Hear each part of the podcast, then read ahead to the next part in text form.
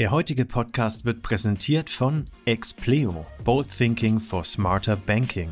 Expleo ist Ihr Technologiepartner im Bereich Banking und Financial Services. Wir helfen Ihnen, System- und Geschäftsveränderungen intelligent, sicher und schnell umzusetzen. Mehr unter www.expleo.com.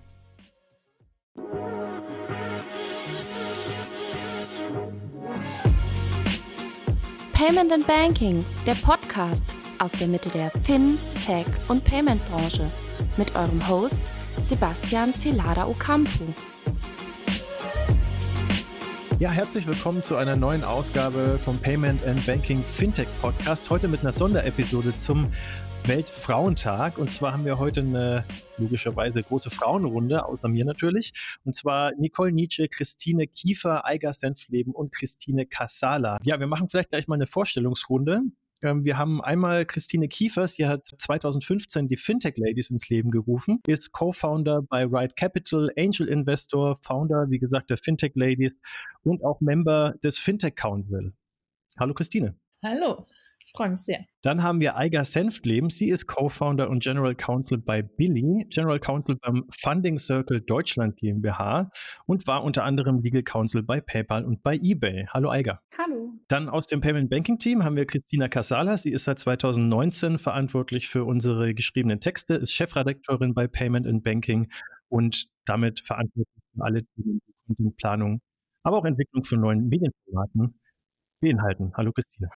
Hallo, ich freue mich sehr, äh, mal auf der Seite des Mikros zu sitzen. Wobei, das tue ich ja immer, aber normalerweise in der Moderationsrolle. Von daher ganz ungewohnt. Super. Und äh, dann last but not least unsere Geschäftsführerin, frisch gebacken, gar nicht mal mehr so frisch gebacken, Nicole Nietzsche. Und äh, zwar seit August 2021 Geschäftsführerin bei Permanent Banking und zu wesentlichen Teilen verantwortlich für unsere wunderbaren Eventreihen. Hallo Nicole. Hallo in die Runde. Ähm, ja, auch schön, äh, mal im eigenen Podcast äh, Gast zu sein, sozusagen. Ja, wir, wir sollten eigentlich die Frage stellen. ja, genau. Wir sollten alles umdrehen. Kann man auch machen, ja.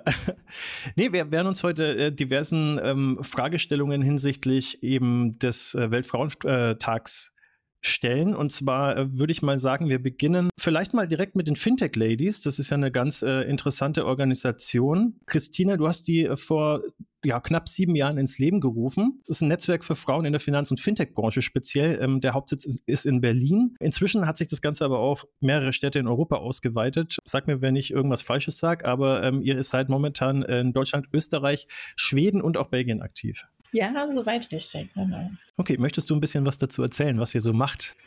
Ja, sehr, sehr gerne. Also ich bin ja mittlerweile schon seit äh, zehn Jahren in der Fintech-Szene unterwegs. Ja, vor zehn Jahren bin ich von London nach Berlin gezogen und äh, mich hat es einfach gestört. Also einmal, dass der Frauenanteil so gering war, sowohl in den Unternehmen, aber auch auf den Management-Etagen und äh, ganz besonders auch bei den, bei den Messen äh, bei den Konferenzen, also jetzt nicht nur den Fintech-Konferenzen, sondern allgemein bei den äh, Gründerkonferenzen, auch auf der NOAA, da waren äh, so wenige Frauen, dass man immer für die Bedienung äh, gehalten wurde. Und das hat mich extrem gestört. Und äh, deswegen, deswegen habe ich eben die Fintech Ladies äh, gegründet, ein Netzwerk, das ganz klein losging und ja mittlerweile über 1000 Mitglieder zählt. Wir hatten nun pandemiebedingt natürlich Pause, aber was wir normalerweise veranstalten, sind quartärliche Deep Dives, immer ein Deep Dive pro Hub. Und ich denke aber, dass es ganz, ganz bald wieder losgehen wird. Ich hoffe sehr, dass wir im April wieder das erste Event in Berlin veranstalten können. Und ähm, Hub heißt, also pro Hub heißt pro Land dann auch, oder? Nee, also pro Schweden, Stadt. Belgien, pro Stadt. Okay. Nee, pro Stadt. Und in, in Deutschland sind wir zum Beispiel unterwegs in, in Berlin, in München und in Frankfurt äh, und manchmal auch in Hamburg. Okay, und äh, in, in, in Belgien und Schweden? Richtig, also in, in Belgien, in, in Brüssel, da gibt es auch eine sehr, sehr aktive Fintech-Szene. Und in Schweden, ist, äh, da sind einige Damen von Tink, wobei wir da noch nicht richtig gestartet sind, denn das erste Event, das wir veranstalten wollten, das fiel just äh, ja, in den Beginn der Pandemie. Würdest du sagen, dass, also ich meine, du hast ja jetzt äh, sieben Jahre Erfahrung mit äh, den Fintech-Ladies, dass wir hinsichtlich der Sichtbarkeit von Frauen in der Branche weitergekommen sind oder wie würdest du das bewerten? Ja, auf alle Fälle, ja. Also wir sind äh, noch äh, ganz weit weg von Gender Equality, aber ich würde sagen, und jetzt bin ich auch mal gespannt, was, was Eiger zu sagen hat, aber ich finde, es hat sich absolut verbessert. Also früher konnte man wirklich die, die Fintech-Gründerinnen oder Geschäftsführerinnen an einer Hand abzählen. Aber das ist mittlerweile nicht mehr so. Also mittlerweile ist es wirklich anders. Von daher, ich finde, da hat sich wirklich einiges getan in der Branche. Ähm, ja, worauf ich auch stolz bin, was ich sehr begrüße. Eiger, wie siehst du das denn? ähm, ich ich sehe es ehrlich gesagt auch so. Ja, ähm, ich glaube, da hat, hat sich was getan. Ich habe jetzt mal Vorbereitung für diesen Podcast mal ein bisschen die Zahlen von unserem Unternehmen mir angeguckt. Vor zwei Jahren hatten wir nämlich mal so ein ähm, Ladies-Event, das heißt bei uns Billy Wins, ja, Women Initiative, äh, Women Initiatives. Und da haben wir uns angeguckt, wie viele Mitarbeiter gibt es denn bei Billy. Und damals waren wir 22 Prozent Frauen. Und heute habe ich geguckt, wir sind 39 Prozent. Ja, und ich fand es ganz interessant, ähm, dass man sich mal überlegt, woran das liegt, aber auch, dass wir uns damals gefragt haben, wie hoch, was ist unser, was ist unser Anspruch, wie hoch sollte das sein und, und wie, wie hoch ist normal und wie hoch ist es gut. Also wir sind auch von Equality noch total weit entfernt, aber man sieht ja schon, es ist dann viel attraktiver geworden, glaube ich, auch ähm, über die Zeit und, und ich sehe auch insgesamt, äh, stimme ich Christine total zu, dass sich da das geändert hat. Wollen wir da gleich vielleicht mal einhaken? Also, ähm, was habt ihr denn so ausgemacht als Gründe? Also erstmal glaube ich, dass man sich damit befasst und sich das häufiger anguckt. Und dann haben wir tatsächlich auch eine Sache auch vor zwei Jahren ins Leben gerufen, dass wir, wir haben einen Referral-Bonus, ja, dass wir sagen, jeder Mitarbeiter, der jemand anderen Mitarbeiter ähm, zu uns bringt, bekommt ähm, 1500 Euro, beziehungsweise im Moment haben wir es gerade verdoppelt auf 3000 Euro. Aber wenn man eine weibliche Mitarbeiterin oder einen diversen Mitarbeiter ähm, äh, Mitarbeiterin ähm, hired oder rec recruited, dann ist es verdoppelt. Ja, das heißt, oder nee, dann bekommt man 4000 anstelle von 3000. Und interessanterweise sind die Intern Referrals viel mehr Frauen, ja. Ähm, also manchmal ist es so ein bisschen put your money where your mouth is. Ja, also mit solchen Sachen kann man das, kann man das, ähm, kann man das so ein bisschen drehen. Ja, also die Leute, die sich überlegen, oh, wer wäre denn aus meinem Netzwerk gut für Billy? Und wir haben tatsächlich Mitarbeiter, die rufen dann Leute an, die sie denken, die passen würden, was ja genau das ist, was wir wollen, ja. Dass die Leute so ein bisschen an die Firma pitchen. Ähm, und da habe ich den Eindruck, dass sie mehr Frauen anrufen ähm, und finde das, finde das super interessant, weil es ist ja jetzt nicht super viel Geld, ja. Ähm, ja, und ich glaube, dann insgesamt haben wir im Management-Team auch Frauen, ähm, was glaube ich auch interessant ist und wichtig ist. Also es gibt natürlich weniger Frauen, zum Beispiel bei den Senior Developern, derzeit einfach in Berlin auf dem Markt. Aber dann denke ich mir, die, die es gibt, die sollen doch bitte zu Billy kommen. Ja, also das, das, das ist so ein bisschen, was, was ich denke. Und wo ich auch immer mehr merke, also was auch irgendwie lustig ist, weil manchmal kriegt man es, also manchmal wird einem selber so eine Rolle zugeschrieben. Ja, mir haben schon mal Leute gesagt, because you're in the management team, I feel that I can do it too. Ja, andere Frauen. Da denkt man sich erst, Gott, ich bin wahnsinnig alt.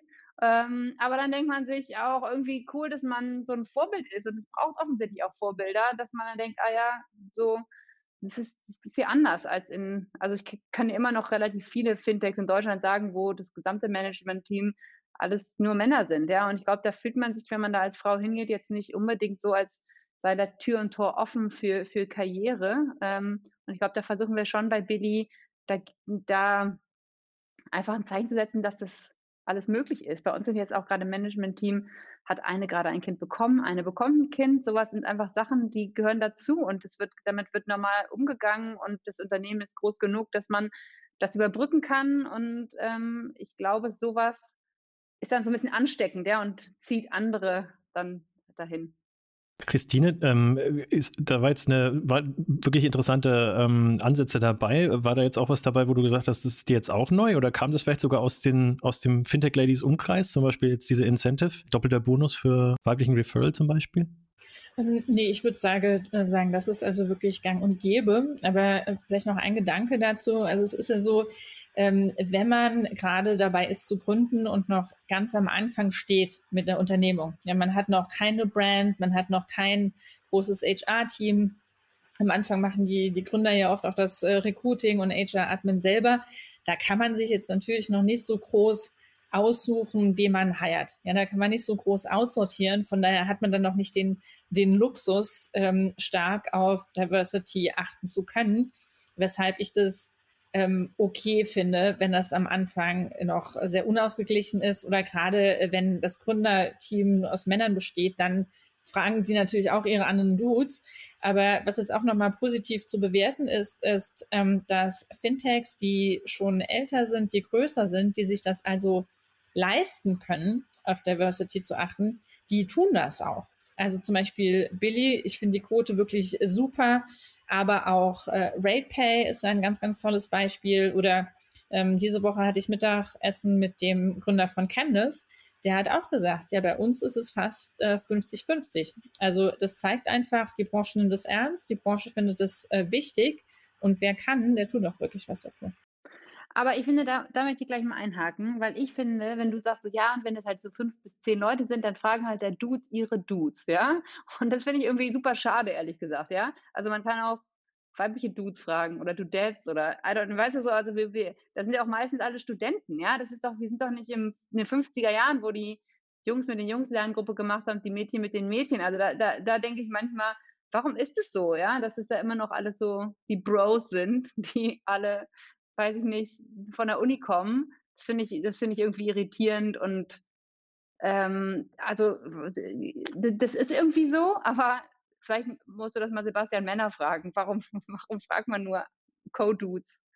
Ähm, ich würde tatsächlich Frauen. Nicole direkt mal fragen, weil sie am, am längsten bei Payment Banking äh, dabei ist und weil es ja mit Ausnahme von äh, Mega Wohlfahrt ja auch so eine, so eine Bro-Connection war am Anfang. Du bist jetzt äh, wirklich einige Jahre dabei. Wie hast du das äh, jetzt erlebt? Also jetzt vielleicht auch über Payment Banking hinaus, die Erfahrungen, die du gemacht hast? Also so was die Referrals angeht, dass man so seinen engsten Bro-Kreis äh, mit reinzieht, bevor man irgendwie die Damenwelt fragt. Ja, ich glaube, also nicht, wenn es um das Thema Recruiting geht. Aber ich bin, ich bin ja nicht ansässig aus der Branche. Ich bin ja äh, ganz klassische Quereinsteigerin.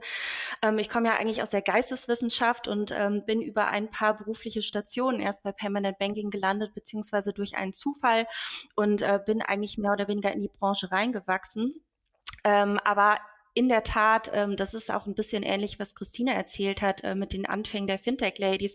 Als ich dann auf den ersten Events war, die sozusagen branchenspezifisch war, ähm, war ich mehr als perplex, weil ich gedacht habe, wo zur Hölle sind die ganzen Frauen? Und das kann doch nicht so sein, dass äh, hier so wenig ähm, äh, Frauengesichter einfach da sind oder dass die Branche einfach so wenig Frauen ähm, hervorbringt. Und ähm, irgendwann habe ich dann bei Permanent Banking selber angefangen, Events zu organisieren und zu machen und habe mir natürlich ganz klar als Kenngröße gesetzt, ähm, also natürlich nicht, also es ist immer noch schwierig, eine paritätische Besetzung eines Panels beispielsweise hinzubekommen, aber zumindest, dass mindestens äh, mit einer Frau besetzt wird und äh, wenn nicht natürlich mehr.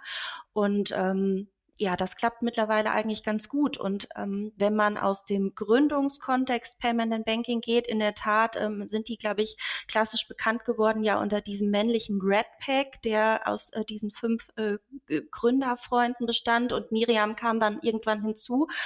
Ähm, das hat sich aber jetzt natürlich ähm, durchaus auch äh, mit den Einstellungsverhältnissen und mit den Positionen, die wir besetzt haben, auch unter anderem mit Christina und auch jetzt, wenn wir neue Mitarbeiterinnen suchen, ähm, dass wir tatsächlich vorrangig auch gucken, äh, die mit Frauen zu besetzen obwohl wir natürlich eigentlich ein relativ kleines Team noch sind, ähm, aber natürlich als Medienunternehmen man natürlich auch in diesem oder auch als Eventorganisator auch in diesem ähm, in dieser Vorbildfunktion einfach stehen möchte.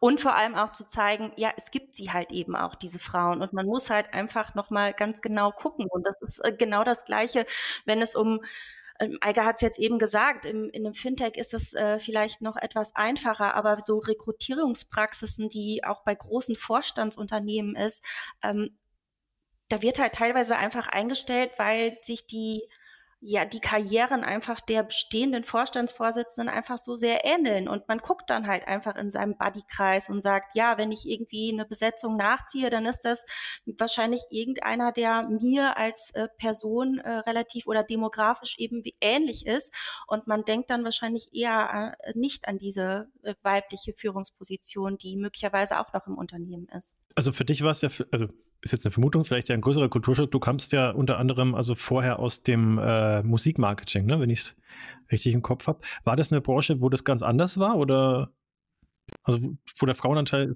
da wahrscheinlich höher gewesen? Definitiv. Ähm, die hierarchischen Strukturen sind da auch äh, relativ äh, flach oder äh, flacher zumindest äh, hätte ich jetzt gedacht. Und in der Tat, also es gibt natürlich große Musikveranstaltungen und äh, die, die, sind dann natürlich eher auch mit KünstlerInnen besetzt, aber ähm, da war der Frauenanteil gefühlt auf jeden Fall wesentlich höher.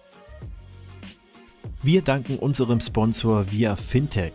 Via Fintechs leistungsstarke API verbindet Unternehmen mit mehr als 20.000 Handelspartnerfilialen in Europa und bietet ihren Kunden innovative Finanzdienstleistungen direkt am Point of Sale. Die einzigartige Zahlungsinfrastruktur ermöglicht verschiedene Services wie Abhebungen und Einzahlungen von Bargeld, Bezahlung von Rechnungen, Auszahlung von Gutschriften, bargeldlose Bezahlmethoden, Prepaid-Lösungen wie Geschenkkarten und vieles mehr. Weitere Infos auf www.viafintech.com. Christina, du ähm, hast ja vor Payment Banking auch für deutsche Startups geschrieben. Hast da auch so den Blick über den Tellerrand nochmal. Ist die Payment und Banking und Krypto Branche, Krypto ist ja nochmal ein bisschen spezieller, ähm, äh, ist die da, ja, hat die da Aufholbedarf äh, im Vergleich zu, zu anderen Startup-Branchen, die ja sicherlich ihrerseits auch schon ähm, was tun müssen? Genau, also ich habe ja vor Payment and Banking auch als Freie gearbeitet und eben viel über, über Startups geschrieben. Und in der Tat ist es schon so, hm, dass vor zehn Jahren, als das ganze Thema überhaupt losging, natürlich andere Branchen sehr, also früher weiblicher wurden, wobei ähm, auch da natürlich der Anteil der weiblichen Gründerinnen hm, auch kleiner war jetzt äh, als, als äh, der männlichen Gründer. Aber gerade wenn man so im Bereich Education Tech oder so guckt oder auch im Food Tech-Bereich, also da waren doch relativ schnell viele Frauen, die sich doch getraut haben zu gründen. Und ähm, ich habe so das Gefühl, dass die Finanzindustrie so langsam nachzieht. Also das, was vielleicht vor fünf Jahren oder so in anderen Branchen passiert ist, kommt jetzt eben auch in der Finanzindustrie an und dass es eben auch hier jetzt deutlich mehr Frauen werden. Und je mehr Frauen sozusagen dafür kämpfen, dass es mehr Frauen werden, ziehen sie eben auch neue Frauen mit an. Und ich glaube, da sind wir halt gerade. Ähm, Christine, ist das äh, bei euch, bei den Fintech-Ladies so, dass ihr euch auch mit anderen äh, Branchen austauscht, um da Inspirationen ähm, euch zu holen oder wie, wie funktioniert das bei euch? Also andere Branchen äh, würde ich vielleicht nicht unbedingt sagen, denn die Fintech-Szene an sich ist ja recht vielfältig. Ja, so hin von ähm, Payment geht's los, ähm, aber da kann man ja, man kann unter Fintech überhaupt auch sehr, sehr viel äh, verstehen und das ist tatsächlich von Stadt äh, und zu Land äh, unterschiedlich. Also zum Beispiel in Berlin verstehen wir unter Fintech ganz klar Startups. Wenn man aber nach Frankfurt geht, dann sind auch einfach sehr, sehr viele Banker in der, in der Szene. Und wenn man dann in Zürich ist, dann äh, sind auch eher noch die Privatbanken mit am Start. Und ähm, von daher ist die Szene an sich eigentlich schon sehr, sehr vielfältig. Ähm, was man aber auch äh, sagen muss, ist, dass wir manchmal ähm, Frauen dabei haben von äh, ganz anderen Startups, also zum Beispiel Food-Startups oder so, die aber dann innerhalb des Startups wiederum im Payment-Team arbeiten. Also ich äh, möchte noch eine Sache ergänzen zu dem, was wir vorher hatten äh, zum Thema Sichtbarkeit. Was ich ganz spannend finde, ist, ähm, dass Nicole hatte es ja schon erwähnt, wir, wir legen ja bei Payment and Banking einen großen ähm, Fokus darauf, tatsächlich ähm, Frauen sichtbar zu machen. Und ähm, die, also die, die, die ja, der, die, die Pari das paritätische Verhältnis schaffen wir nicht. Also allein schon deswegen, weil es noch nicht so viele Frauen gibt wie, ähm, wie Männer, aber die, die es gibt, versuchen wir sichtbar zu machen. Und das Schöne an der Geschichte ist, dass ich zunehmend aber jetzt zum Beispiel auch Anfragen von Unternehmen bekomme, weil wir haben ja diverse Formate, dass also da auch ausgewiesenermaßen PR-Stellen, das Marketing auf mich zukommen und eben sagen, also ähm, wir haben hier auch ganz tolle Frauen. Möchtet ihr die mal vorstellen? Ich weiß nicht, wie es bei anderen Medien ist. Vielleicht liegt es auch daran, dass wir das auch immer laut kommunizieren, die Nicole und ich, dass wir da also einen großen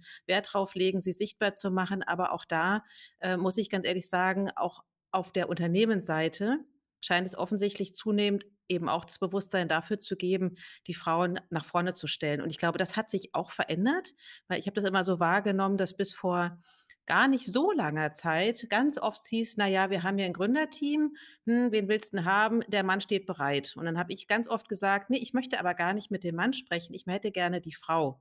Und dann äh, merkte ich so eine Zurückhaltung und das hat sich verändert. Also es ist deutlich leichter geworden, eben wirklich auch die Frauen nach vorne zu holen und sie sichtbar zu machen. Ich weiß nicht, wie du das empfindest, Nicole, bei den Events. Ähm, in der Berichterstattung wird es einfacher. Das stimmt, aber ich glaube auch gar nicht, dass wir so wenig Frauen in der Branche eigentlich haben. Also ich glaube, dass der Frauenanteil mittlerweile ähnlich groß ist wie bei Männern. Ähm, wobei Fintech muss man vielleicht noch mal etwas spezieller sehen, aber wenn wir jetzt zum Beispiel so in die Bankenbranche schon gehen, die Frage ist natürlich immer, auf welchen Positionen sitzen dann die Frauen? Und ist das dann eine Position, die auch für unsere Berichterstattung dann möglicherweise interessant ist, hm, aber was, was ich eigentlich wichtiger finde, und das hast du jetzt auch schon so halb angedeutet, ähm, diese, dieses Bewusstsein auch natürlich in der Führungsebene, egal jetzt ob im, im, im Bankenvorstand oder im, im, im Startup, im Fintech-Gründungen, ähm, dieses strukturelle Problem einfach irgendwie sowas nicht als ein Muss zu sehen. Also wir werden bestimmt auch gleich nochmal auf das Thema Quote kommen, ähm, die Frau irgendwie in den Vordergrund stellen zu müssen, sondern das muss irgendwie als ganz normales Selbstverständnis gesehen werden. Und wenn das halt irgendwie da nicht im Mindset angekommen ist auf der Führungsebene, dann kann das natürlich auch in die unteren Ebenen gar nicht so richtig getragen werden. Und dann muss jemand, wie du jetzt als Journalistin, Christina, natürlich irgendwie auch immer sehr konkret fragen, anstatt äh, dass das halt einfach natürlich ist, hier, das ist unser Führungsteam und such dir einfach jemanden aus, mit dem du sprechen möchtest. Aber ich glaube, da hat sich tatsächlich auch schon viel geändert. Ich war letztens mal mit zwei anderen Unternehmen, waren wir abends essen und es waren, glaube ich, acht Leute und ich war die einzige Frau. Und es meinte hinterher einer von den Männern, irgendwie irritating, dass dann nur Typen saßen und Eiger. Ja, ähm, ja, das, das ist schon so interessant, dass das auch mittlerweile, glaube ich, Männer ganz natürlich merken, wenn sie denken, komisch, warum habe ich hier, warum bin ich hier nur bei so einem Männerabend gelandet? Also das, das finde ich irgendwie so total gesund und normale Entwicklung, die ich auch da auf der Seite sehe. vielleicht, Sebastian, kannst du auch mal was davon, also dein, deine Sicht darauf, würde mich auch mal interessieren, ja. Ähm, also ich habe den Eindruck, dass sich das von allen Seiten gerade so ein bisschen ändert und man auch merkt, wenn man Unternehmen darstellt, möchte man halt das so ein bisschen Repräsentanz oder Inklusivität zeigen. Ja, und man, und interessanterweise ist es ja auch so, dass man sich mehr mit den Leuten identifiziert, die einem ähnlicher sind. Und wenn man da, ähm, und wenn man viele ausländische Mitarbeiter hat, dann sollte man auch das im Management darstellen, damit, ähm, ja, und es geht nicht nur um Männer und Frauen, sondern es geht um unterschiedliche Punkte. Ähm, weiß ich nicht, wenn du irgendwann ein Development-Team mit 20 Leuten hast und die kommen alle aus Baden-Württemberg, ja, dann kriegst du da niemand anders mehr rein, ja. Ganz, also ganz normal, ja. Ähm, ja, oder aus einer, weißt du, wenn, wenn du so, oder weiß ich nicht, total ausgedacht, aber das Ganze nur Franzosen im Finance-Team. Ja? Wenn du da zehn hast, dann wird der Elfte sagen, oh, weiß ich nicht, ob ich da arbeiten will. Oder nur zehn Französinnen. Ja? Also man muss da so ein bisschen auf so eine, so eine Durchmischung achten, um das, um das offen zu halten. Und, und da sollte sich im Idealfall auch im, im Management-Team irgendwie auch so ein bisschen spiegeln, damit die Leute auch dann denken, ja, da, da möchte ich mal hin, ja, da, da möchte ich mich hin weiterentwickeln. Und da haben es natürlich Unternehmen, die Frauen nach vorne stellen oder Diversität nach vorne stellen, deutlich einfacher. Die Christine hatte es ja vorhin ja schon erwähnt. Äh, RatePay ist ja quasi das Vorzeigebeispiel dafür, wie ich möchte jetzt nicht sagen einfach, aber es wird leichter, Frauen für das Unternehmen zu begeistern, wenn sehr deutlich äh, kommuniziert wird, dass da eben auch ein hoher Anteil an Frauen arbeitet, sodass die Hürde einfach nicht so groß ist. Und ich finde es spannend, Eiger, was du sagst. Man erlebt es ja auch auf Social Media. Man sieht ja ganz oft so Bilder ähm, wo dann nur so Männer zusammenstehen. Das hat man ja gerade so in der politischen Führungsriege oftmals noch auf irgendwelchen Gipfeln oder sowas oder wenn die dann da irgendwie sich beratschlagen und dann sitzen da nur weiße Männer und wie oft das auch in Social Media oftmals nicht nur von den Frauen, sondern eben auch von den Männern anerkannt wird. Was ist denn das bitte für eine ähm, homogene Riege? Das ist doch gar nicht mehr die Gesellschaft. Ja, also das kann doch nicht sein, dass die sozusagen uns vertreten sollen, wo wir uns da gar nicht wiederfinden in dieser sehr einheitlichen Masse. Ja. Ich glaube, da tut sich jetzt auch gerade wirklich sehr viel. Also ich denke mal, so in zehn Jahren oder wahrscheinlich schon deutlich früher werden wir da schon auch ähm, äh, noch, noch mal deutlich mehr Wandel sehen. Ähm, weil genau das, was du gerade gesagt hast, Christina, ist jetzt auch so zumindest meine äh, äh, Wahrnehmung jetzt, ähm, also aus, aus der aktuellen Zeit, wenn man sich das jetzt mal rauspickt, äh, in, in dem Umfeld, in dem ich mich bewege, also jetzt auch jetzt nicht nur Payment Banking, sondern auch vorher, ich war jetzt zum Beispiel bei Computop auch eine ganze Weile, ähm, da ist dieses Bewusstsein schon da. Ähm, das sind auch äh, wirklich viele starke Frauen in äh, wichtigen Positionen.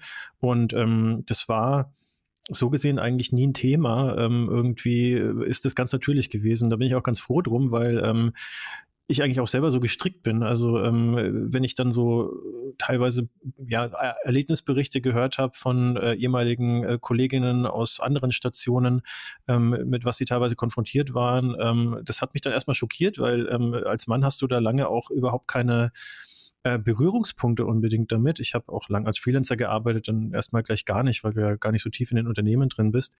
Aber ähm, das, das, die, die grundsätzliche Entwicklung, die ich, die ich mitbekomme, ist äh, auf jeden Fall eine positive, auch eben, ähm, weil es inzwischen halt geschlechterübergreifend äh, ja, im, im Bewusstsein gelandet ist. Was ich bei Permanent Banking auf jeden Fall mitbekommen habe, ist halt dieser, ähm, also wirklich dieses starke, dieser starke Fokus darauf, das Ganze nochmal ähm, ja, einfach nochmal zu befeuern, äh, das heißt jetzt redaktionell oder eben durch die Besetzung der Panels.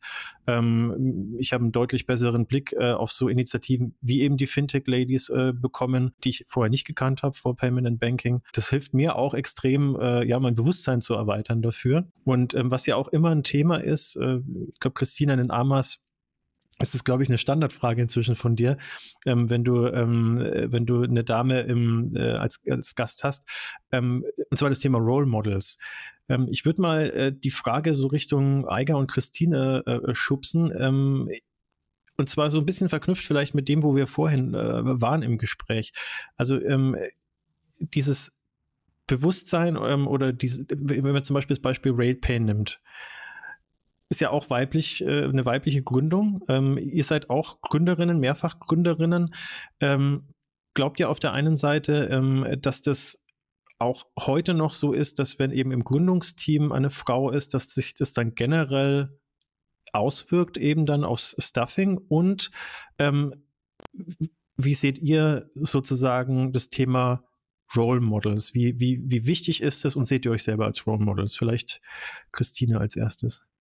Ja, äh, gerne. Also ich glaube, das äh, Thema äh, Role Models ist sehr, sehr wichtig und ich glaube, das, das hat definitiv einen Impact, wenn man also im Gründerteam oder zumindest im, im Management-Team auch eine Frau dabei hat, weil dann äh, ganz natürlich auf äh, viele Sachen mehr Wert äh, gelegt wird im Unternehmen. Also allein, es geht schon irgendwie bei der, bei, bei der Einrichtung los, aber auch ähm, wie werden die Events gestaltet zum Beispiel. Also ich habe ja im Banking angefangen und äh, was war da das Standard-Team-Event? Wir sind halt Fußball gucken gegangen. Und das hat mich einfach nicht die Bohne interessiert. Und es war halt immer Pub äh, Wednesday Fußball gucken.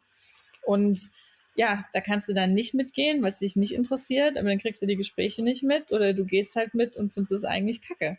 Ja, und wenn du dann aber im Management-Team schon eine Frau hast, die mir überlegt, ja, was macht denn allen Spaß, dann äh, fühlen sich dann natürlich auch viel mehr Leute angesprochen. Außer sie ist Fußballfan. Aber ich weiß, was du meinst, ja. ich halt nicht.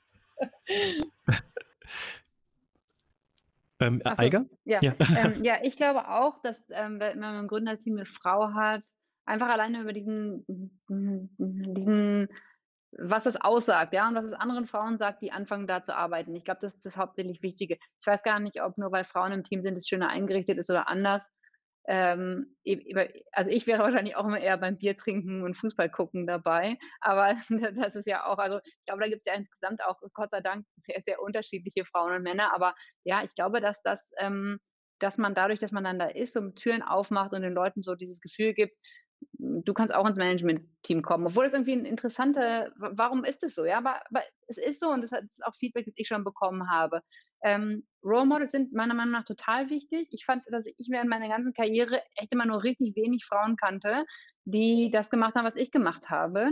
Ähm, und fand das immer sehr interessant, wenn man mal jemanden gesehen hat, weil man sich ja auch, weil man ja auch an Role Models wächst, ja. Das sind ja jetzt keine Leute, die man super findet, aber von denen man vielleicht Sachen sich eher abgucken kann oder eher lernen kann. Und, ähm, und, und das fand ich, gab es noch vor zehn Jahren ganz, ganz wenig und ich glaube, das gibt es immer mehr und, und, und es ist wichtig, Role Model zu haben. Die Leute sollen die auch nicht bewundern, sondern vor allem sich von denen was lernen oder ja, sich mit denen auseinandersetzen und, und selber dann ihren eigenen Weg finden. Aber dafür ist es immer gut, wenn es ein paar Leute gibt, die einem das so ein bisschen vormachen, wo man vielleicht hin möchte. Es geht ja einfach um die Frage, was traut man sich zu? Ja, also oft ist der limitierende Faktor ja einfach man selbst und die eigenen Glaubenssätze. Und da hilft es einfach, wenn man auf irgendjemanden blicken kann, der das schon mal gemacht hat. Weil wenn man jetzt so in der Fintech-Szene guckt, wer sind jetzt die Menschen, die eine eigene Bank gegründet haben? Naja, da guckt man halt auf die Solaris Bank äh, ist nur Typen, man guckt auf äh, N26, man guckt auf Revolut, man guckt auf Monzo. Und jetzt bei, bei Ride, also wir, wir bauen ja eine Private Banking Plattform und auf wen gucke ich? Na, die Anne Boden von äh, Starling, die ist so der, der absolute Non-Gründer-Typ eigentlich. Das ist eine Frau, die ist Single, die ist äh, viel älter als wir alle, aber die hat sich halt dahingestellt und gesagt, ich gründe jetzt meine eigene Bank. Und äh, ja, in harten Zeiten denke ich, die hat es geschafft, ich kriege das auch hin. You can't be it when you can't see it. Genau. Hättet ihr denn, ja, Christina, du ja, ich, ich finde die Frage, weil du sagtest, äh, dass ich das in dem Ask Me Anything immer frage. Also eigentlich müsste ich das mal die Männer fragen. Das mache ich jetzt ab sofort, ähm, weil ähm, jeder kann ja Role Model sein. Und das Interessante finde ich immer, wenn ich mich mit den Frauen unterhalte, hm, die Antwort auf, ähm, bist du ein Role Model oder möchtest du Role Model sein, die fällt sehr unterschiedlich aus. Von, ja, finde ich super wichtig, ähm, mache ich total gerne, bis, ähm, ich will darüber gar nicht reden. Ich möchte diesen Begriff für mich gar nicht anwenden, weil ich stehe hier und mache eigentlich nur das, was ich kann und was ich machen möchte. So, und ist das schon Role Model? Es ist halt die Frage und deswegen finde ich das eigentlich ganz gut zu sagen, es ist so schön, wenn man jemanden hat, auf den man gucken kann. Ja, also dass, dass es jemanden gibt, der einem das vorlebt, wie man das gestalten kann. Ob das der eigene Weg ist, ist die Frage, aber man ist sozusagen nicht Pionier, weil das fühlt sich ja immer irgendwie doof an äh, als Erste dann da sofort zu preschen und dann das Gefühl zu haben, ich schlage ja nur an irgendwelche gläsernen Decken, die äh, vielleicht da sind oder gar nicht da sind, aber die einen selber so zurückhalten, weil man mit falschen Vorstellungen, Idealen oder Werten groß geworden ist, die einem natürlich irgendwie mitgegeben worden ist. Ähm, und das finde ich halt immer eine ganz, ganz spannende, mh, hm, ganz spannende Herangehensweise, wie unterschiedlich sich jeder auch als, als Role Model selber definiert. Ja. Ja, Eiger, siehst du dich zum Beispiel als, als Role Model und äh, wenn ja, wie, wie definierst du das? Also willst du aktiv Role Model sein oder äh, bist, gehst du so an, okay, du bist jetzt in gewisser Weise exponiert, weil du eben in dieser Position bist. Jetzt äh, hat sich so ein gewisses Bewusstsein bei dir entwickelt ähm, oder Verantwortung gegenüber vielleicht äh, aufstrebenden Frauen, ähm, die ja, als Inspiration ähm, zu dienen? Schwierige Frage, auf die ich nicht so gut vorbereitet bin. Ähm, ich glaube, man ist einfach ein Role Model, weil man das macht, was man tut und weil man mit Leuten interagiert und weil die und weil man auf die ausstrahlt, ja, und man kann das nicht und ich mache jetzt nicht Sachen anders, weil ich ein Role Model bin, ja, und denke nicht, oh, ich müsste mich gesünder ernähren oder früher ins Bett gehen oder ja, also ich, ich, ich denke nicht irgendwie, ja, man muss, man muss irgendwie irgendwas besonders, also irgendwie, ja, sondern ich, ich mache tatsächlich das, was ich mache ähm, aber ich gebe natürlich auch super viel Feedback Leuten, ja. Also ich setze mich ja mit Leuten auch auseinander und dadurch ist man jetzt irgendwie auch nicht ein Role Model, sondern dadurch ist man ja aktiv jemand, der eher auch ein Mentor ist oder, oder auch einfach jemand für ein gutes Feedback zu geben, ist, ist auch total wichtig an Männer und Frauen, ja. Und ähm, dadurch, durch diese Interaktion mit Leuten, kann man, können mich vielleicht einige als Role Model sehen. Es sind natürlich auch, das sind ja auch mal zwei Leute, ja, der eine, der das Role Model ist und der andere, der denkt, ah, Eiger ist ein Role Model. Wenn das einige tun, dann, dann finde ich das, also das, das finde ich eher so ein wahnsinniges Kompliment, ja. Also wie gesagt, man fühlt sich kurz ein bisschen alt, aber dann denkt man sich, wow, cool, wenn ich das sein kann für dich, dann finde ich das eine totale Ehre, ja. Christine, du, äh, also die Fintech-Ladies gegründet hast, ähm, war wahrscheinlich jetzt, vielleicht doch, ich weiß nicht, aber war vielleicht jetzt nicht dein erster Gedanke, ich möchte jetzt Role Models sein, sondern wahrscheinlich eher so diese, ich möchte jetzt anderen Frauen helfen, dahin zu kommen, wo ich auch bin, äh, wo ich auch hin möchte weiterhin. Oder wie war das bei dir? Also ganz ehrlich äh, gesagt war der war die Motivation ja total egoistisch. Ich habe ja einfach gedacht, ich habe zu wenig äh, weibliche Kolleginnen hier. Ich will mehr Frauen kennenlernen. So ging das ja erstmal äh, los.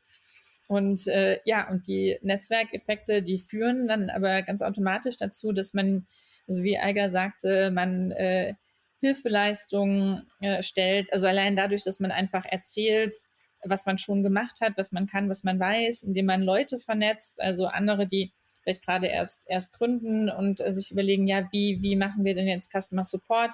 Naja, wenn du selbst die Abteilung schon mal geleitet hast, also dann ist es für dich ja ein leichtes, ähm, weiterzuhelfen.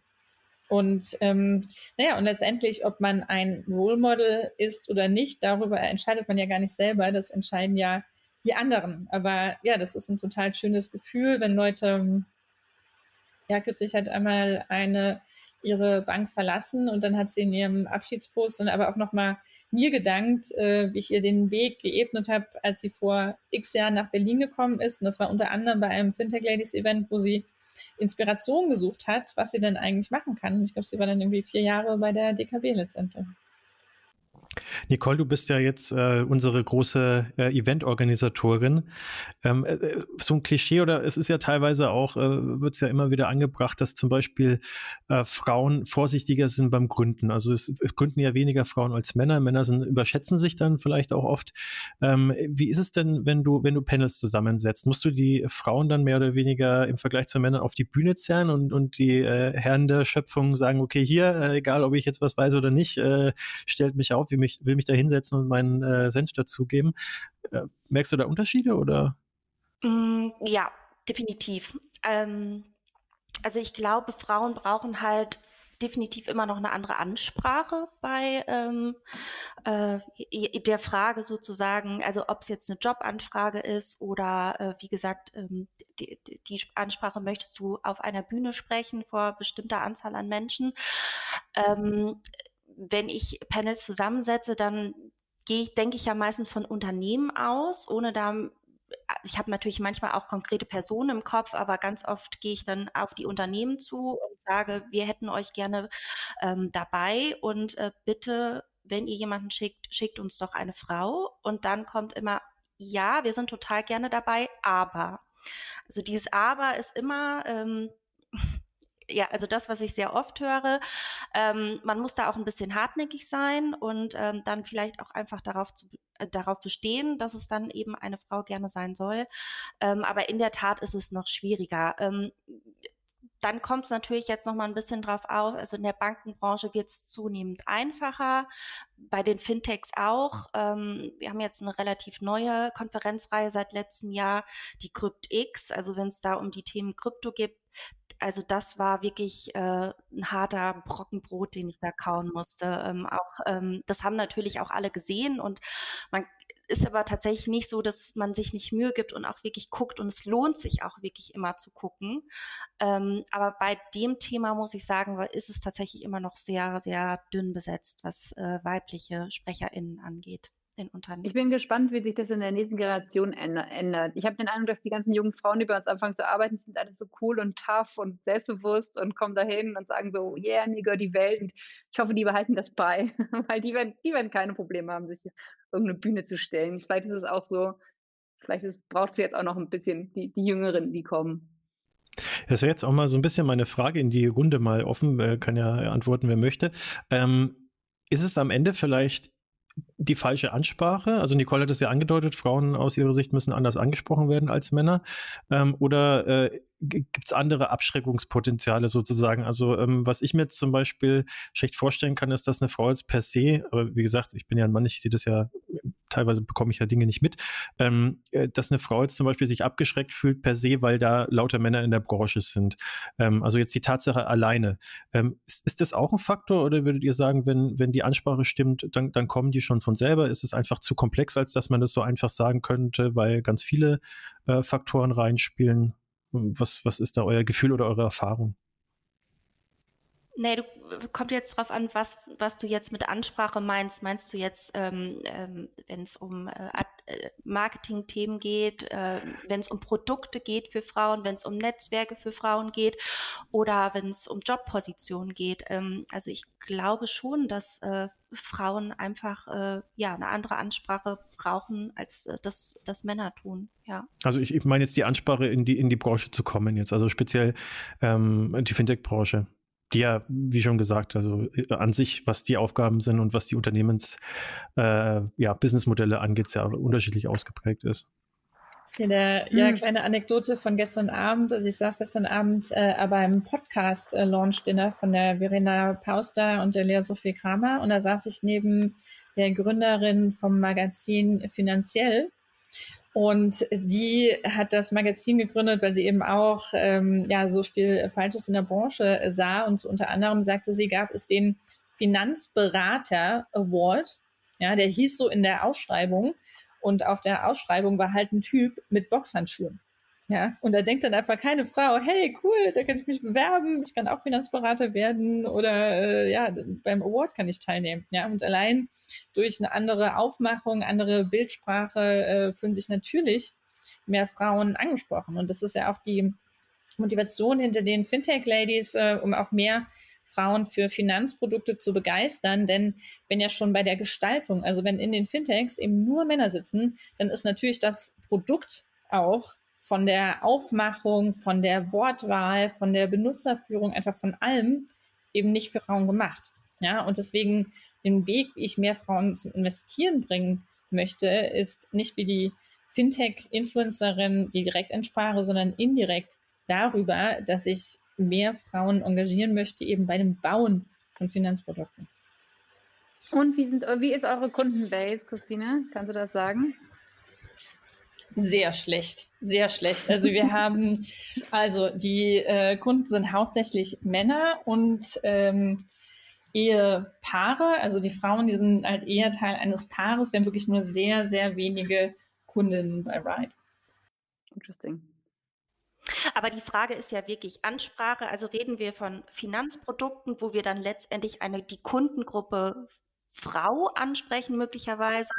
Ähm, oder äh, reden wir jetzt von einem Unternehmen, die hoffentlich nicht einen möglich großen Kundengruppenteil auch vergisst. Also wenn ich jetzt zum Beispiel Eiger bei euch Billy, also ich gehe mal davon aus, dass ihr natürlich ähm, eure Ansprache, wenn ihr eure Produkte vorstellt, so gestaltet, dass ähm, ihr natürlich auch da Frauen mit inkludiert. Weil oft ist das, und das meine ich halt auch mit strukturellen Problem ganz oft, dass man immer noch von diesem etwas tradierten Modell, wir reden quasi eine Kundengruppe an und irgendwie ist die immer noch männlich geprägt. Also mir ging es jetzt tatsächlich um die, äh, um die, um die Jobansprache, aber ähm, ja, Eiger, du wolltest jetzt, glaube ich, antworten. Ja, also ich glaube, bei, wir versuchen unsere Produkte, ich meine, wenn man sich unsere Website anguckt, dann kann man das vielleicht auch sehen. Ja, da, da achten wir schon darauf, ich glaube, sowohl bei der Sprache obwohl das ja im Englischen ein bisschen angenehmer ist, dass man nicht, dass man, dass man da irgendwie sich nicht immer überlegen muss, wie kriegt man da einen guten Kompromiss hin, weil das Gendern ein bisschen einfacher fällt. Ähm, also wir, wir versuchen da schon auch Frauen einzubeziehen. Und ich habe mir jetzt dazu tatsächlich keine, keine ähm, Zahlen angeschaut, wie viele Kundinnen wir haben, aber wir, wir sprechen ja, also unsere die Kunden oder die, die Leute, an die wir verkaufen, das sind Leute, die in Finanzabteilungen von, von ähm, E-Commerce-Unternehmen sitzen und da dürfen wir Frauen nicht vergessen. Ja, also wenn wir da sitzen, auch viele Frauen in den Finanzabteilungen, das sind CFO. Ja, wenn man das zu sehr auf Männer zusammenschneiden würde, dann, ähm, dann wäre das einfach nicht gut. Ja, also da muss man schon das, das inklusiv die, die Ansprache gestalten. Gründen Frauen anders, also von den Geschäftsmodellen? Also Christine und ich sind gestern mal so ein paar äh, gebrainstormt, das ist jetzt nicht repräsentativ sicher, sicherlich, aber so die ersten, die uns so eingefallen sind, sind äh, beispielsweise FinMarie, äh, Vitamin, Financery, Fabit, Brügge, Billy. Und äh, zumindest unter der Auswahl hatten wir jetzt so viele äh, Firmen, die, ähm, ich sage jetzt mal, die Welt ein Stückchen besser machen wollen, ja, was man jetzt bei äh, vielen Fintechs jetzt nicht unbedingt sieht. Ähm, äh, ich sage jetzt nicht, dass das repräsentativ ist, ähm, aber unter denen, die uns da eingefallen sind, äh, bis jetzt vielleicht auf Ich glaube, alle, alle Fintechs wollen irgendwie die Welt ein bisschen besser machen. Ja, wir wollen sie irgendwie ein bisschen besser machen, indem wir mehr Finanzen zugänglich machen und, und, und da versuchen, diese ganzen Zahlungsprozesse zu demokratisieren. Mhm. Aber das ist jetzt nicht, also dieses also ich glaube, die, die, die du gerade beschrieben hast, ist jetzt gerade so eine Welle, die auch total gut ist, zu sagen, mhm. komm, wir bringen Frauen oder die Silver Surfer Generation so zum Investieren. Sind, das ist total, das ist total wichtig, aber das ist jetzt, glaube ich, gerade eine, eine Welle, die, die jetzt die jetzt vielleicht so gerade so ein bisschen rollt. Ähm, und das ist auch gut. Und tatsächlich interessanterweise sind viele, viele Frauen da drin, weil, weil die merken, dass irgendwie so die, die, die nächste Generation, also die sind jetzt, glaube ich, viel 2020, 2021 gegründet, ja, dass die gemerkt haben, hier ist noch ein bisschen, ähm, hier ist ein bisschen Platz. Ich meine, das ganze Investment-Thema ist natürlich auch riesengroß geworden im, mit Corona. Ich glaube, in Deutschland haben über zwei Millionen Leute angefangen zu traden, ja. Das natürlich, ähm, das muss man natürlich aufnehmen. Und da haben auch interessanterweise die, die erste, die erste Welle, ähm, ja, Trade Republic, obwohl ich weiß, die versuchen Auffahren zu bekommen, aber ich glaube, die haben wirklich vornehmlich die die, die weißen jungen Männer als ihre Kunden. Ja, und, und dann ist es ja eigentlich schlau zu sagen, wenn ich so ein Slide-Follower bin, überlege ich mir, in welcher Nische kann ich das platzieren, um, um, um diesen Megatrend in andere Nischen zu bringen. Also ich glaube, das ist, ähm, das ist ganz sinnvoll.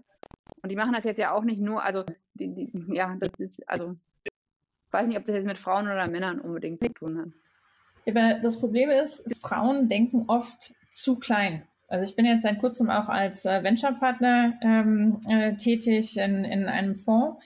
Und ähm, wenn ich jetzt vergleiche, ähm, wie sehen die Pitch-Decks von, von Männern aus, wie sehen die Pitch-Decks von Frauen aus, dann ist es oft so, dass man sagt, ja, das ist eine schöne Idee und äh, vielleicht funktioniert die sogar, vielleicht kriegt man das Dreifache oder Fünffache an Return raus aber das reicht halt einfach nicht für ein VC-Investment. Ne? Ein VC, äh, der denkt halt, äh, kriege ich da das Hundertfache meines Investments raus. Und da muss man wirklich einfach sagen, die Männer denken größer, vielleicht zum Teil Größen wahnsinniger, aber wenn wir uns angucken, wo fließt das VC-Geld hin, natürlich äh, da, wo der größte Hebel zu holen ist. Und das sind halt oft nicht von Frauen gepitchte Ideen. Das muss man leider sagen. Aber das, ja. aber da muss man halt sagen, äh, Frauen von Frauen gegründete VCs, äh, äh, Unternehmen gehen ja nicht häufiger pleite. Ja, das ist ja eigentlich interessant. Man muss ja eigentlich als VC überlegen. Ähm, ich meine, Pitch Decks sind immer so ein Stückchen Fantasie, ja. Also da muss man einfach als VC seinen Filter drauflegen und, ähm, und, und genau das unterscheiden können, ja, und, und das dann auch halt challengen, ähm, und, um zu sagen, letztendlich ist es die gleiche Idee und ich verkaufe sie A oder B, aber da müssen auch die VCs lernen, ähm, da so ein bisschen reinzugehen. Wie reagierst du denn darauf, wenn du das wenn du das siehst. Ja, aber darum geht es ja nicht. Es geht ja nicht um Profitabilität, es geht halt darum, wo habe ich das Maximum an Opportunity. Ja, und wenn ich halt beim Frauen-Startup sehe, meine Opportunity ist 5 und beim Männer-Startup meine Opportunity ist aber 100, dann gehe ich halt immer auf die große Idee. Ja, aber das geht ja darum, dass die Idee, ich meine, du kannst, jede Idee kannst ja, also da, dann ist ja auch so, also das ist ja auch so eine totale Kulturfrage, ja. Auch ein deutsche Pitch-Decks sehen ganz anders aus als amerikanische Pitch-Decks. Ja, in Amerika ist immer so ein Then we take the world und in deutschen Fintechs ist immer so, ja, so läuft es in den nächsten zwei Jahren. Ja, also ich finde, diesen, diesen Filter kann man dann da ruhig davor legen und sich überlegen, wie ist es denn, wie ist denn das wirklich das Outcome, ja, und was, was, was bedeutet das? Aber natürlich kann man auch, muss man auch den Frauen beibringen, das sozusagen so ein bisschen anders zu verkaufen. Letztendlich ist das ja ein, ein Verkauf, ein Marketing-Ding. Aber das finde ich ja einen ganz spannenden Punkt. Also äh, man, man, könnte ja, wenn man das jetzt weiterdreht, ähm, äh, wenn jetzt so größenwahnsinnige Pitch-Decks da kommen, ich meine, die sind natürlich auch extrem riskant für einen VC. Also wenn die Frauen da halt mit ihren bescheidenen äh, äh, Pitch-Decks halt kommen und man aber eigentlich weiß, dass ja Frauen-Startups nicht ähm, äh, häufiger pleite gehen, nur weil sie mit weniger Geld auskommen, müsste man ja eigentlich weiter drehen, dass nämlich äh, VCs, die in Frauen investieren, ja im Grunde am, am Ende vielleicht viel mehr haben, weil das, das Risiko, dass sie eingehen, geringer ist.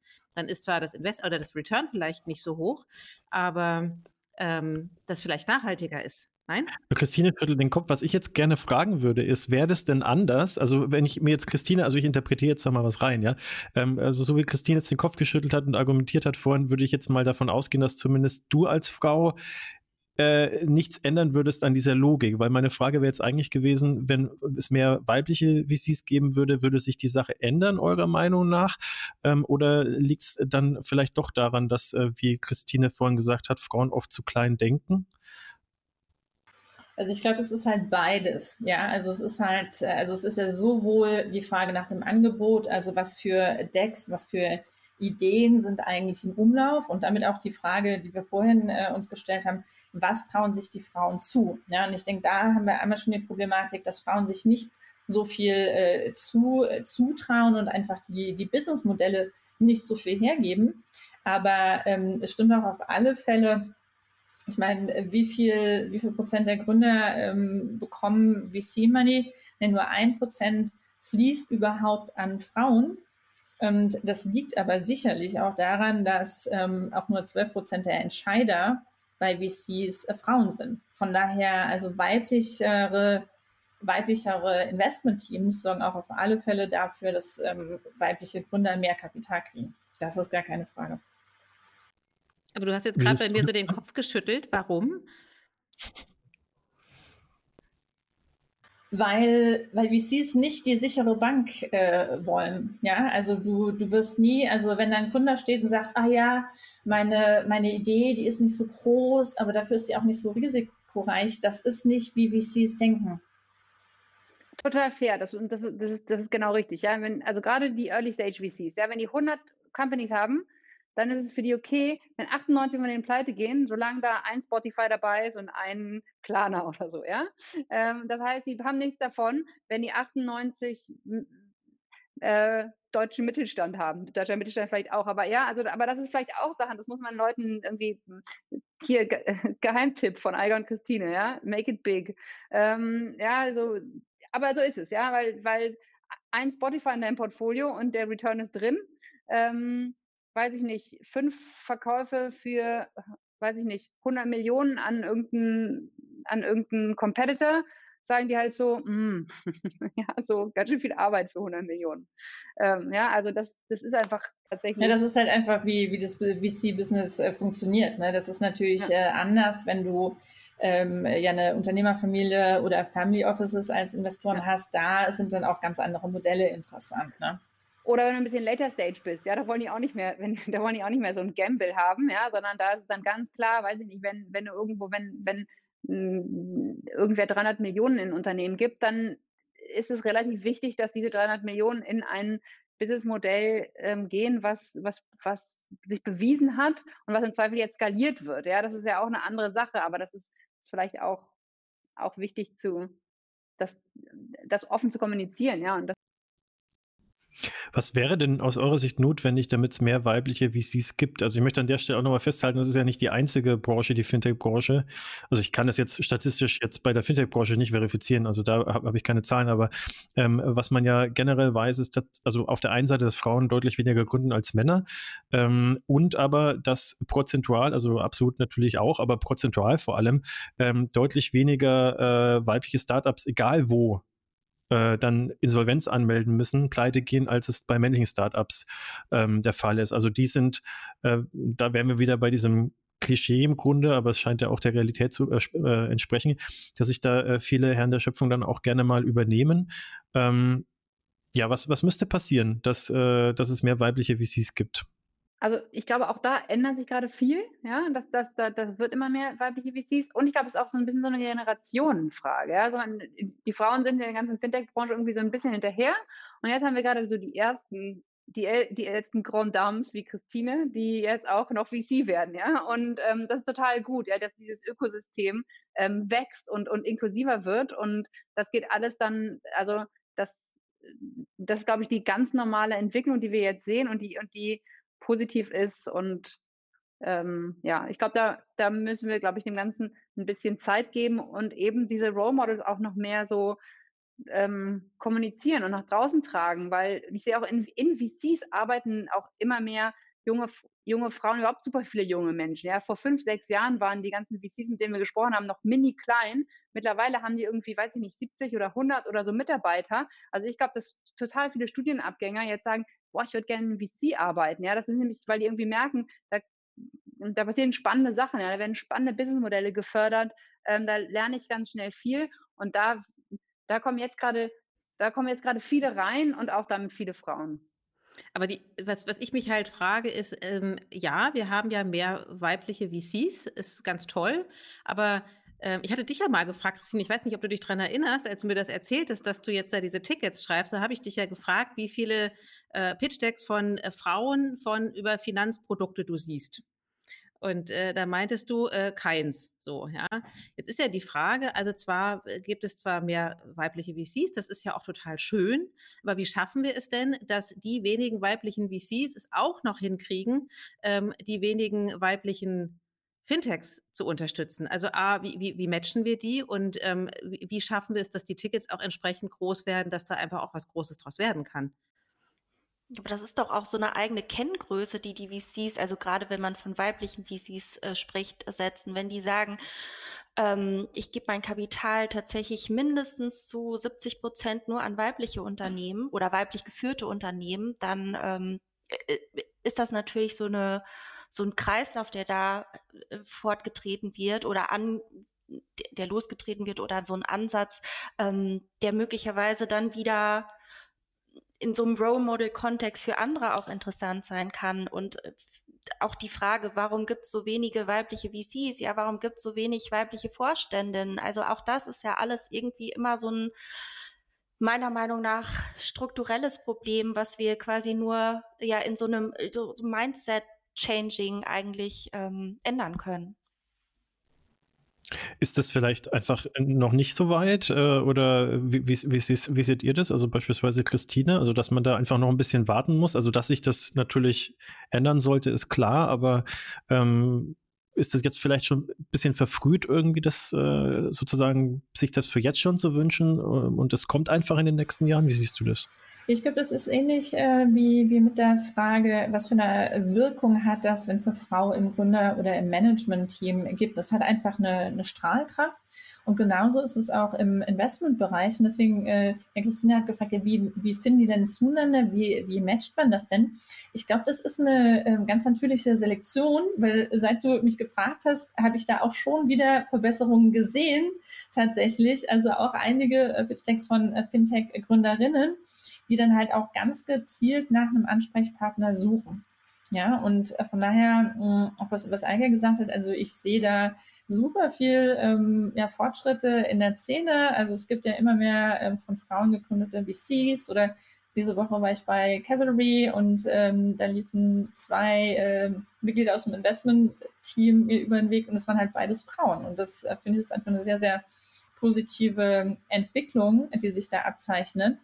Und ähm, deswegen denke ich, dass es also zum Teil ähm, wirklich einfach ganz von selbst in die richtige Richtung geht. Wir bewegen uns so stark auf die Ein-Stunden-Marke, auf die magische zu, äh, was bei uns bei Payment and Banking, bei den Fintech-Podcasts dann meistens so äh, der Anfang vom Ende ist sozusagen. Deswegen würde ich vorschlagen, lasst uns doch vielleicht ähm, so eine Abschlussrunde machen. Und äh, da wir ja, wie es der Zufall so will, äh, Frauen in starken Positionen hier im Podcast haben, würde ich einfach mal euch bitten, nacheinander ähm, aus eurer Sicht, aus eurer Position raus, vielleicht so ein bisschen äh, für die nachwachsende Generation, für die ambitionierten Frauen, ähm, einfach so ein bisschen äh, Tipps zu geben und aus eurer eigenen Erfahrung zu sprechen. Also wie äh, kann man zum Beispiel dort landen, wo ihr gelandet seid und was wären so grundsätzlich eure Tipps, äh, wenn jemand entweder daran interessiert ist, eben in die Branche zu kommen oder eben sagt, ähm, ich möchte es irgendwann halt äh, ins, äh, ins C-Level-Management schaffen oder selber mal gründen. Fangen wir vielleicht mal mit Nicole an. Okay. Ähm, also ich ich weiß gar nicht, ob ich da jetzt so einen großen Tipp an mögliche Frauen geben kann. Also das Einzige, was ich sagen kann, ist immer, wenn euch Gelegenheiten in den Schoß fallen und ihr lange darüber nachdenkt, traut euch einfach. Also einfach mal ins kalte Wasser springen. Ähm, auch wenn es am Anfang möglicherweise holprig ist und nicht so gut klappt. Beim zweiten Mal klappt es möglicherweise schon besser und beim dritten Mal ist es dann vielleicht schon super gut. Ähm, es muss auch nicht immer 100 Prozent sein. 80 Prozent kann auch immer mal ganz gut reichen, äh, zumindest für die ersten Schritte. Und äh, mein Wunsch oder Appell äh, geht jetzt äh, dann tatsächlich eher an die äh, ja, mit äh, Männer in der Branche. Ähm, ja, einfach äh, die Kollegin oder ja einfach auch mal nach vorne zu stellen. Und ich glaube, dass wir halt ähm, nur, wenn wir halt einfach diesen Mindset-Change, wie gesagt, auch in Führungsetagen erreichen können ähm, und sozusagen den Aufschluss zu anderen Ländern ähm, erreichen wollen, die uns schon sehr, sehr, sehr weiter voraus ist. USA, Schweden, ähm, Großbritannien, Frankreich äh, ist noch einiges zu tun. Wir sind auf einem guten Weg, aber das klappt halt tatsächlich nur, wenn äh, alle da sehr gut dran arbeiten. Christina? Also ähm, eine kleine Anekdote, ja. Also ich bin ja relativ klein, ja. Ähm, und wer mich schon mal live gesehen hat, ähm, weiß das auch. Und ich muss immer so dran denken, ähm, also da ich ja schon immer unter sehr vielen Männern gearbeitet habe, weiß ich, dass die in der Regel 25 Zentimeter größer sind als ich. So, und da kann man wirklich manchmal verzweifeln, ähm, und dann muss man aber tatsächlich einfach Wege finden, das nicht persönlich zu nehmen, ja, sondern tatsächlich einfach dabei zu bleiben und zu sagen, nur weil ich klein bin, ähm, sozusagen ähm, bin ich trotzdem da. Man muss sich da manchmal ein bisschen durchbeißen, aber äh, das gelingt einem. Also ich finde, ganz wichtig ist einfach, dass man dass man sich von, also ich habe jetzt meine Größe angebracht, so im, im Sinne von, es könnte ein, ein Hindernis sein oder ein, ein Stein, der im Weg liegt, die muss man einfach zur Seite räumen. Also man kann sie vielleicht identifizieren und sagen, okay, und wie löse ich das Problem? Aber ich will dabei bleiben. Und dann gelingt das auch. Ja, ähm, und das ist so eine Erfahrung, die ich gemacht habe, dass ähm, man oder Frau tatsächlich sich ähm, von Strukturen nicht abschrecken lassen darf, sondern zum einen entweder sich Netzwerke sucht, die ähm, einen bestärken, dass man schon den richtigen Weg geht, äh, Frauen oder eben auch Männer fragen, die äh, Interesse haben, mit einem zusammenzuarbeiten und da auch einfach beharrlich dran zu bleiben und sich nicht, und das machen Frauen, glaube ich, ganz gerne, da natürlich sagen, ach na ja, dann mache ich es lieber nicht, das ist mir zu anstrengend. Also man muss da schon auch eine gewisse Art von äh, ja, Durchhaltevermögen haben. Aber ich glaube, das gilt für Männer auch. Die werden andere Steine sehen als Frauen. Ähm, aber diese Steine sind natürlich irgendwie auch eine Möglichkeit, um daran vorbeizugehen, darüber hinwegzugehen und dann äh, kommt man da auch weiter. Eiger, vielleicht bei dir auch vor dem Hintergrund, wie gesagt, du bist ja genauso wie Christine selber Gründerin, äh, vielleicht auch so ein bisschen, was hat dich dann im Endeffekt dazu bewogen zu gründen? Ähm, hat es bei dir so eine Hemmphase gegeben? Hast du Steine im Weg äh, gehabt, die vielleicht deine männlichen Kollegen nicht hatten, potenziell? Ja.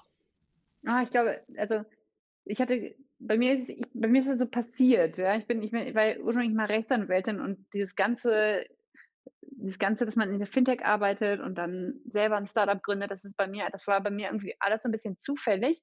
Ähm, und ich habe einfach so die Chancen ergriffen, die sich so gaben, ohne, ohne dass ich mir da allzu große Gedanken drüber gemacht habe. Und es wäre, glaube ich, auch mein Tipp, ja. Also ich glaube, so die Leute, die, die jetzt irgendwie jung sind und Bock haben, die finden ihren Weg schon selber. Die, die brauchen nicht Tipps von mir.